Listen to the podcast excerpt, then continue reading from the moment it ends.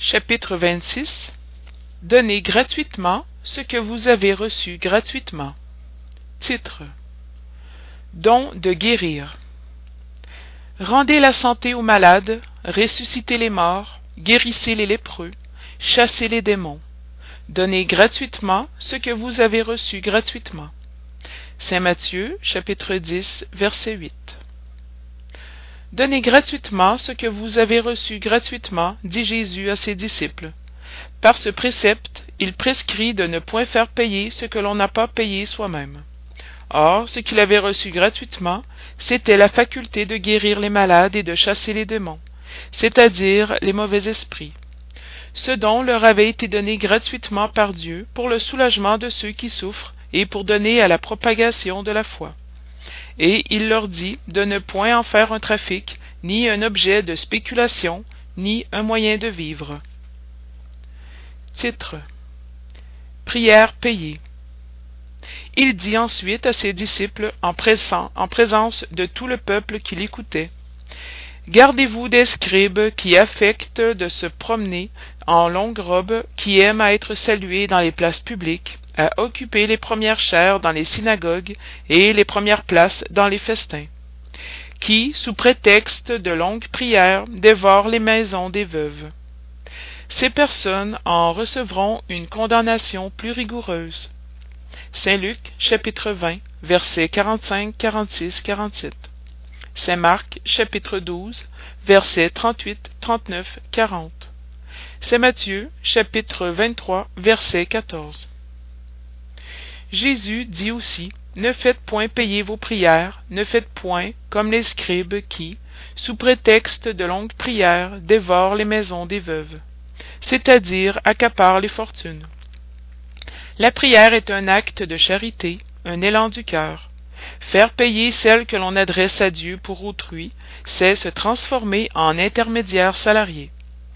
La prière alors est une formule dont on proportionne la longueur à la somme qu'elle rapporte. Or, de deux choses l'une. Dieu mesure ou ne mesure pas ses grâces au nombre des paroles. S'il en faut beaucoup, pourquoi en dire peu, ou pas du tout à celui qui ne peut pas payer? C'est un manque de charité. Si une seule suffit, le surplus est inutile. Pourquoi donc alors le faire payer? C'est une prévarication. Dieu ne vend pas les bienfaits qu'il accorde. Pourquoi donc celui qui n'en a pas même le distributeur, qui ne peut en garantir l'obtention, ferait-il payer une demande qui peut être sans résultat? Dieu ne peut subordonner un acte de clémence, de bonté ou de justice que l'on sollicite de sa miséricorde à une somme d'argent. Autrement, il en résulterait que si la somme n'est pas payée ou est insuffisante, la justice, la bonté et la clémence de Dieu seraient suspendues. La raison, le bon sens, la logique disent que Dieu, la perfection absolue, ne peut déléguer à des créatures imparfaites le droit de mettre à prix sa justice. La justice de Dieu est comme le soleil, elle est pour tout le monde, pour le pauvre comme pour le riche. Si l'on considère comme immoral de trafiquer des grâces d'un souverain de la terre, est-il plus licite de vendre celles du souverain de l'univers? Les prières payées ont un autre inconvénient. C'est que celui qui les achète se croit, le plus souvent, dispensé de prier lui-même, parce qu'il se regarde comme quitte quand il a donné son argent. On sait que les esprits sont touchés par la ferveur de la pensée de celui qui s'intéresse à eux. Quelle peut être la ferveur de celui qui charge un tiers de prier pour lui en payant? Quelle est la ferveur de ce tiers quand il délègue son mandat à un autre, celui-ci à un autre, et ainsi de suite? N'est-ce pas réduire l'efficacité de la prière à la valeur d'une monnaie courante? Titre. Vendeur chassé du temple. Ils vinrent ensuite à Jérusalem et Jésus, étant entré dans le temple, commença par chasser ceux qui vendaient et qui achetaient. Il renversa les tables des changeurs et les sièges de ceux qui vendaient des colombes. Et il ne permettait pas que personne transportât aucun ustensile par le temple. Il les instruisit aussi en leur disant N'est-il pas écrit Ma maison sera appelée la maison de prière pour toutes les nations Et cependant, vous en avez fait une caverne de voleurs. Ce que les princes des prêtres ayant entendu, ils cherchaient un moyen de le perdre, car ils le craignaient, parce que tout le peuple était ravi en admiration de sa doctrine. C'est Marc chapitre 11 versets de 15 à 18. C'est Matthieu chapitre 21 versets 12 13. Jésus a chassé les vendeurs du temple. Par là, il condamne le trafic des choses saintes sous quelque forme que ce soit. Dieu ne vend ni sa bénédiction, ni son pardon, ni l'entrée du royaume des cieux. L'homme n'a donc pas le droit de les faire payer. Titre Médiumnité gratuite. Les médiums modernes, car les apôtres aussi avaient la médiumnité, ont également reçu de Dieu un don gratuit, celui d'être les interprètes des esprits pour l'instruction des hommes, pour leur montrer la route du bien et les amener à la foi, et non pour leur vendre des paroles qui ne leur appartiennent pas, parce qu'elles ne sont pas le produit de leur conception, ni de leur recherche, ni de leur travail personnel. Dieu veut que la lumière arrive à tout le monde. Il ne veut pas que le plus pauvre en soit désirité et puisse dire Je n'ai pas la foi parce que je n'ai pas pu la payer.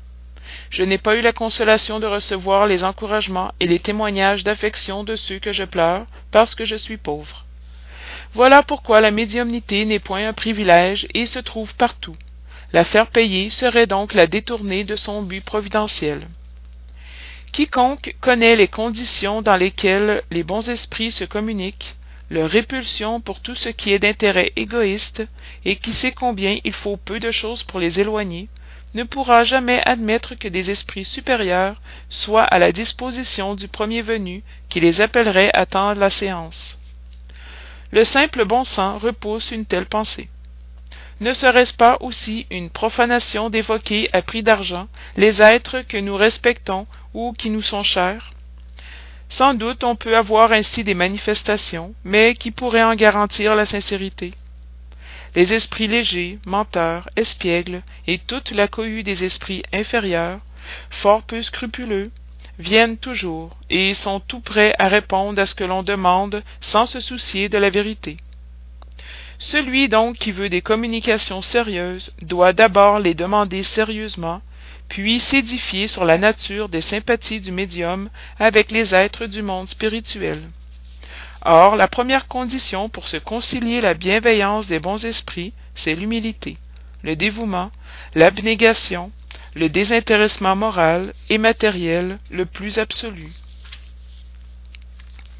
À côté de la question morale se présente une considération effective non moins importante qui tient à la nature même de la faculté. La médiumnité sérieuse ne peut être et ne sera jamais une profession, non seulement parce qu'elle serait discréditée moralement et bientôt assimilée aux diseurs de bonne aventure, mais parce qu'un obstacle matériel s'y oppose. C'est une faculté essentiellement mobile, fugitive et variable sur la permanence de laquelle nul ne peut compter.